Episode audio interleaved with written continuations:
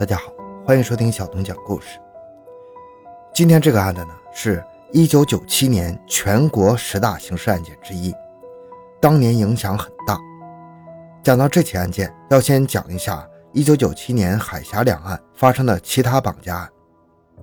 四月，台湾明星白冰冰之女白小燕被绑架并且撕票。嗯，这个案件我之前讲过。十一月初的时候，台湾板桥普前国小的林炳宏被撕票。十二月十一日，台中肉票徐礼玲被警方错杀。同时，在一周之内，木材商人洪泰和不幸在台湾被绑架，而台商林先生则在广东被绑架。一九九八年一月五日，洪泰和在台湾被撕票。经过了一天。林先生在广东的被绑案也迎来了最后的结局。值得一提的是，自始至终，林妻都不敢相信大陆警察能让她丈夫安全而返。期间，她甚至抛开警方单独赴会。欢迎收听由小东播讲的《制造三起惊天绑架案的幕后黑手》，竟然是一名残疾人。回到现场，寻找真相。小东讲故事系列专辑由喜马拉雅独家播出。一九九七年，台北，忙碌了一天的林太拖着疲惫之躯回到寓所。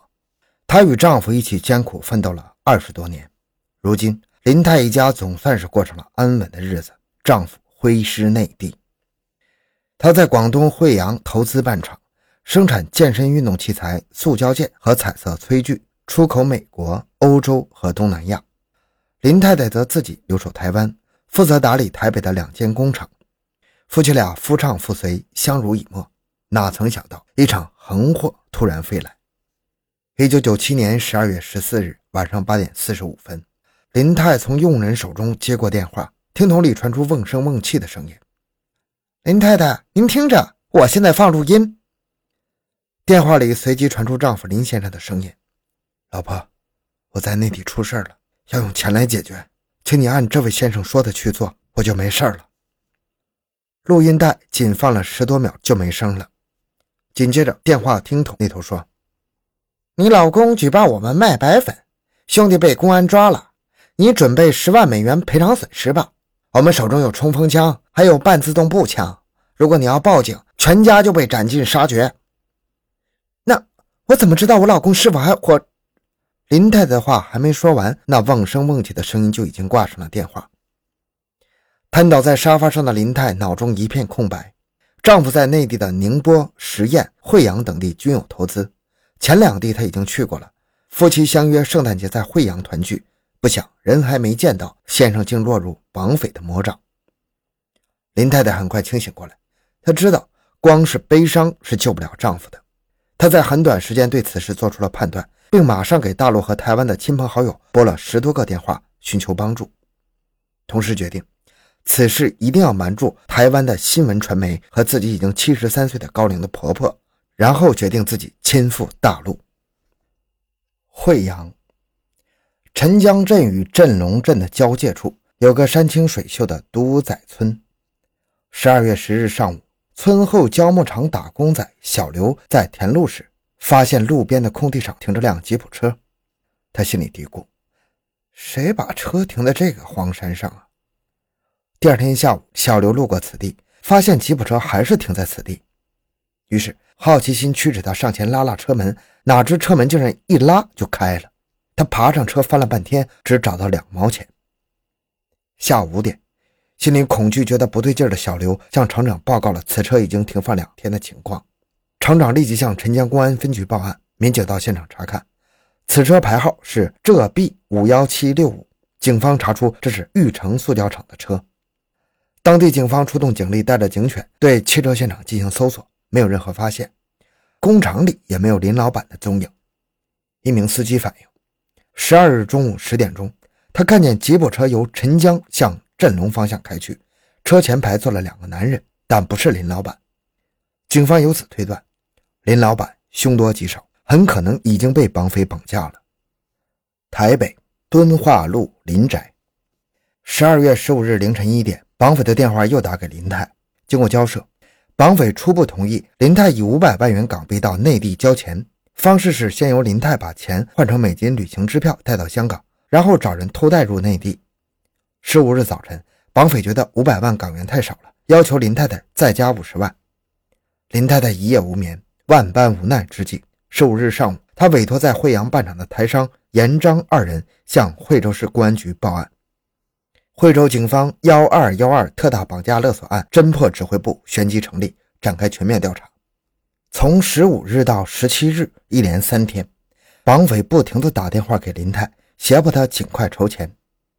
想想轰动一时的白小燕案，联想到自己的老公，林太太心惊胆战呢。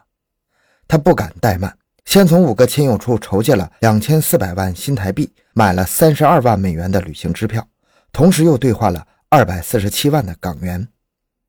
林太太从台北乘飞机飞到香港之前，找出十件丈夫曾经穿过的夹克衫，匆匆赶到人声鼎沸的台北地藏王庙，以一为凭，替丈夫烧了七柱高香，祈求丈夫平安。十七日下午四点，绑匪又一次来电话追问钱准备好了没有，并指定林泰十八日到香港后乘火车到广州渝东西路一家酒店，十九日交钱。绑匪极有可能在广州出现的。为统筹作战，广东省公安厅领导果断决定幺二幺二案指挥部移师广州。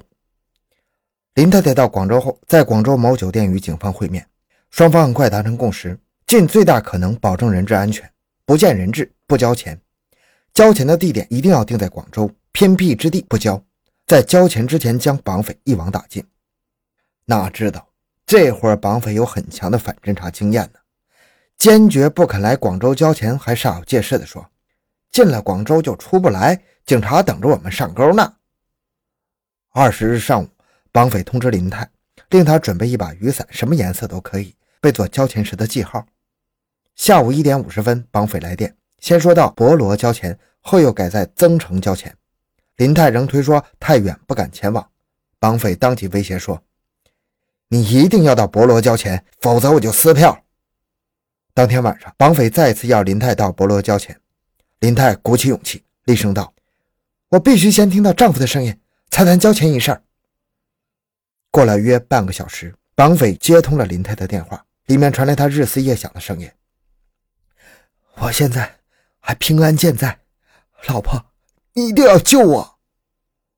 听罢，林泰举着话筒低声哭泣道：“明天，明天就交钱。”救夫心切的林泰再也控制不住情绪了，立即向专案组提出由他亲自去交钱赎人，不要警方再参与此事了。林泰突然改变主意，打乱了警方的周密部署，而且很可能会造成钱丢人亡的严重后果。当晚六点。惠州市公安局冯局长冯兆红、惠阳市公安局副局长曾新才劝说林泰无效，他态度坚决地说：“又要人质安全，又不要花钱，还能抓到歹徒，这根本不可能。”子夜时分，专案组的成员还在做林泰的工作。林泰坚持自己的主意。一月初，台湾板桥浦前国小的林炳宏被撕票了。十二月十一日，台中县杀戮的肉票徐丽玲被警方错杀了。最近两天，高雄木材商人洪太和也遭绑架，几百警察都找不到。